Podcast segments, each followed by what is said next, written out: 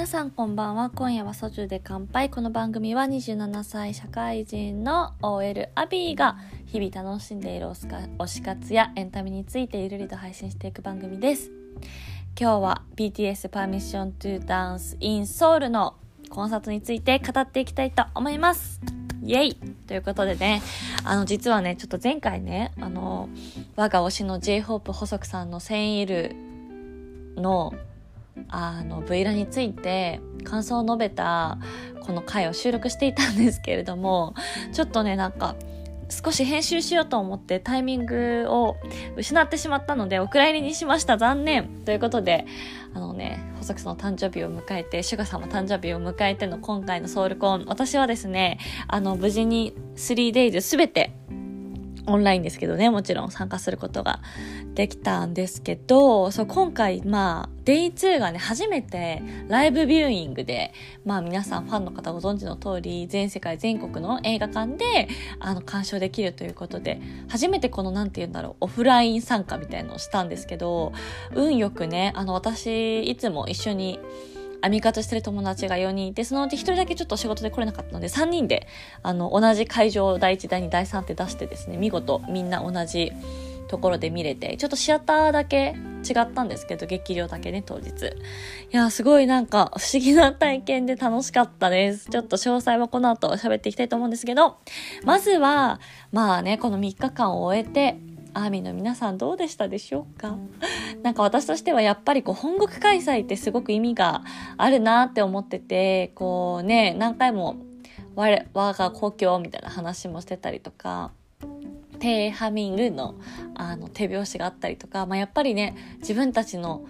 ふるさとというか自国である韓国ソウルで公演ができるっていうのは、まあ、きっと本当に私たちが想像しうる以上の思いとかいろんな思いを抱えて公演が開催されたんだろうなっていうのはこうメンバーのね毎回のメントとかこうビーバースの投稿とかを見ていてすごくひしひしと感じたのでまずは本当にソウルで開催できてよかったなって思いました。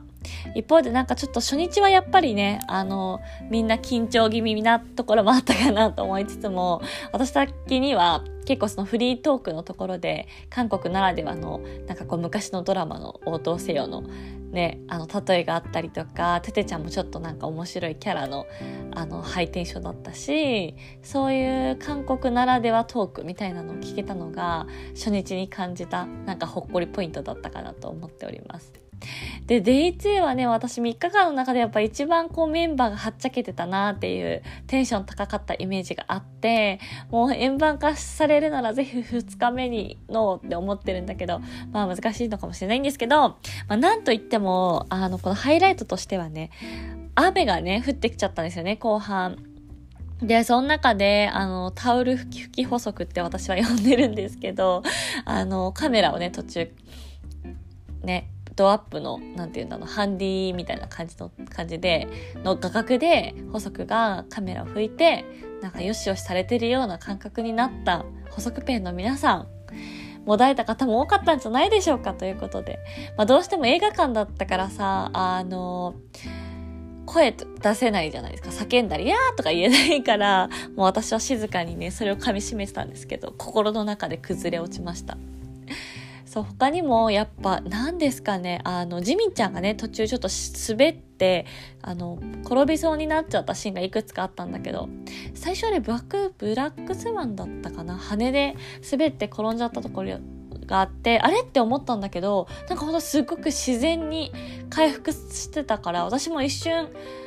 あの転倒かなと思いながらもそこからの回復力というか巻き返しがプロすぎて。まあ、でもね、やっぱその後のフリートークの後にすぐ大丈夫だったみたいなメンバーが声かけてたので、あ、そうだよね、やっぱり、あれ転んじゃってたんだなって思ったんだけど、いやなんか彼らのそのプロ意識というか、なんかもうパフォーマンスの一部かのように起き上がるジミンちゃんすごいなと思いました。そしてね、あの、やっぱりこう、雨に濡れる少年団みたいな、結構ツイッターでももら、あの、盛り上がってましたけど、なんかあの、みんなが、ね、もちろんその安全第一なのはありつつもさもうちょっとテンション上がってすごい跳ねてたりとかなんといってもあのね濡れた前髪をねかき上げる補足が私的には一番はいあのポイントでしたね。かっこよかったですね。もう本当にシャワーを浴びたかのようなずぶ濡れの状態でしたけど最後みんな。なんか私昔あの国立の嵐のコンサートも確か最後雨降ってきて、あの、確かそれ円盤され、円盤化されてるやつあったと思うんですけど、みんなもう雨をむしろ楽しむみたいなハイの状態の回があって、割とね、あの最後、誰かも言ってましたけど、雨が降ってる野外コンサートって意外と少ないよね、みたいな、シュガだったかな？って言ってた気がしてて、なのでやっぱり、あの一つ中日でテンション高く雨の中、まあファンとしてもね、あの不安転倒とかの不安もありつつもすごくあのみんながとにかく楽しそうだったなっていうのが2日目の印象でした。そして Day3 最終日は、私はですね、その、さっき言ったアミ友4人がね、こう日曜日は集結できたので、あの、大きいカラオケでですね、4K の大きいテレビがついてるお部屋を予約して、みんなで見たんですけど、まあ、一言、もうちょっとユンギさんが最終日めちゃくちゃ爆イケだったなっていうのが、もう個人的なハイライトで、もう途中からもうほんと、ユンギさんしか目で追えなくなるぐらい、なんかすごいパワーというか魅力的だった気がしましたが、どうでしょうか？皆さん。もちろんね、あの推しをも見てるんですけど絶対カメラ監督さんユンギペンでしょっていうぐらいすごくなんか柔らかい笑顔とか絶妙な表情を捉えていてもう私たち4人組は物理的にあの倒れましたね。あの騒ぎながらこうあのカラオケでジャンプしたりとか網ボム振り回したりとかしてたんだけどもうユンギさんがこうフォーカスされた瞬間。あとね、投げキスしてたよね。確か、あれ2日目かなもしてたと思うんですけど、まあね、その最終日の、やられましたね、ユンギ氏に。はい。めちゃくちゃかっこよかったです。あとはね、やっぱり、あの、前回というか、これまでのパーミッションナッツのセトリ全部そうだけど、やっぱりあの、ダイナマイト、あれ？ダイナマイトからバターか。のダンスセクションが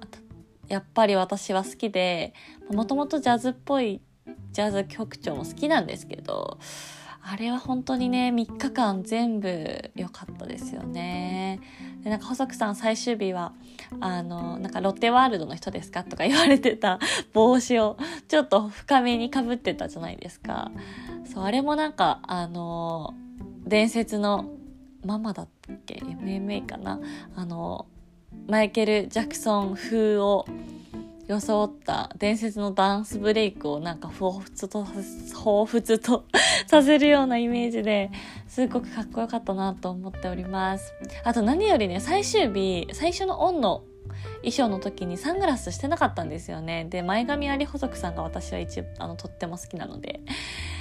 それがテンション上がったかな。でもなんかこう最終日はやっぱりさ2日目のこうテンション高めのわちゃわちゃとはまた違ってもうなんかみんなみんなの目が本気度がすごかったなというか目力強かったしなんかもう最後完璧に仕上げてやるぞっていうなんかこうある意味なんかこう力の入ったパフォーマンスだったなっていうのを感じていて。だからやっぱりさ、こう舞台とかコンサートって、まあ生ものだから二度と同じあのものはないっていう言いますし、まあそうなんですけど、本当に3日間全然それぞれ違って、まあ全然全部良かったけど、なんかこうまたいろんなメンバーの顔だったりとか、仕草だったりとかが見えてすごい良かったなって思いました。あとちょっと終わってからね、タイムのツイッターで多分2日目見たんですけど、グックがね、あの、アーミーの子が持ってたバラを、あの、投げてこっちおいでみたいな感じで、あの、欲しいっていうね、動作をして、ポンってアンミちゃんがバラをね、投げてるシーンが映されてるのが多分バズってたんですけど、見た人いますかね？そう、なんか途中からあれなんか、あの、バラ持ってるなって思ったんだけど、いつから持ってたのかとか、どうやって手に入れたのかを、あの、コンサートのやつでは見れなかったので、そのタイムラインのね、あの、ファンカムで、その一部始終が明らかになって、いやー、そんなさ、だって推しにさ、バラあげられたらさ、もう、罪ですよね。もう他に好きな人できないよねみたいな ツイートをしてる人もいて、私のフォロワーさんの中に。いや、確かにそうだよな、みたいな。しかもさ、こう、アメリカの、確か、あの、ジングルベル公園とかは、勝手に投げ入れたって言ったらちょっと言い方悪いんですけど、アミがこう、パーンって物を投げたのを受け取ったみたいなシーンあったと思うんだけど、グックが自ら、なんか、投げていいよって、こっちおいで、みたいな、その、おいで感をね、演出されて手に入れてるバラっていうのはちょっとまた意味合いが異なってくるよなって思ったりしたのでまあそんなね大興奮な3日間を過ごしたわけなんですけれども一つねあの映画館で思ったのは結構あのアミさんの年齢層が思ったより高くてそれがすごいあの意外というか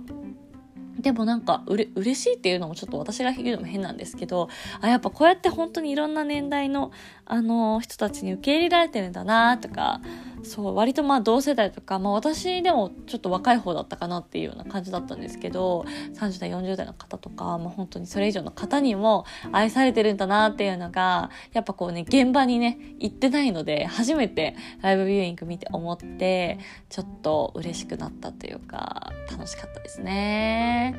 そう私はね結構あの一番端っこの席だったのでなんか隣の網アミさんとこう仲良くなるとか話すとかなくあの普通に静かに見てた派なんですけど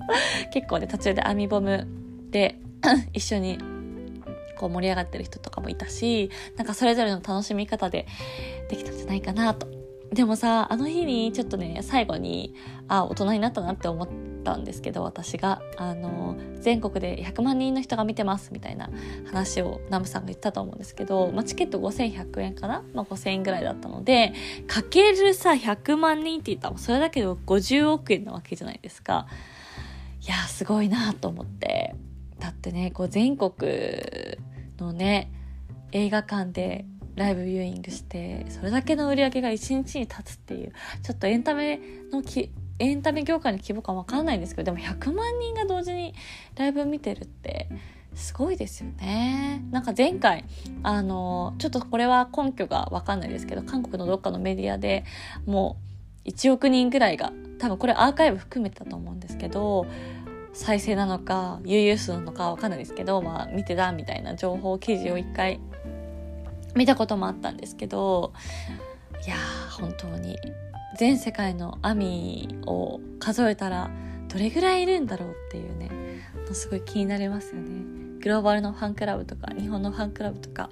全部で何万人何億人いるんだろうなみたいなところはちょっと気になりますよね。ここまで来たらすごいことだなと思ってはい楽しんでおりました。ということでですね、超ね、超ね、だって、今日ね、なぜかね、あの、私毎、毎日、たまにこの、ポッドキャストのランキングを確認してるんですけど、なんとこのね、今夜はソジュで乾杯がね、今日朝の時点で、14位ぐらいかなのポッドキャストランキングにランクインをしておりまして、なんで急に上がってきたのかちょっと謎なんですけど、もし聞いてくださってる方いたらありがとうございますというのと、ぜひポッドキャストとか、あの、 Spotify の、あのでお聞きの方はですね、ま、チャンネル登録といいますか、番組登録みたいな、ね、それぞれあると思うので、ぜひしていただけたら嬉しいです。ちょっとね、前回の、あのホビ 생일 の回が、リリースできなかったことによってだいぶ間が空いてしまったんですけれどもまた4月にはねベガスもありますしグラミー賞もありますし盛りだくさんなこの春を駆け抜けていけたらいいなと思っております。ということで皆さん、今日も最後まで聞いていただきありがとうございました。番組の感想は、ハッシュタグ、コンソジュ、今、ソジュでツイートしてください。そしてお便りも募集しておりますので、ぜひぜひ概要欄から、えー、Google フォームからお便り送っていただけたら嬉しいです。ということで、今日もありがとうございました。アンニョン。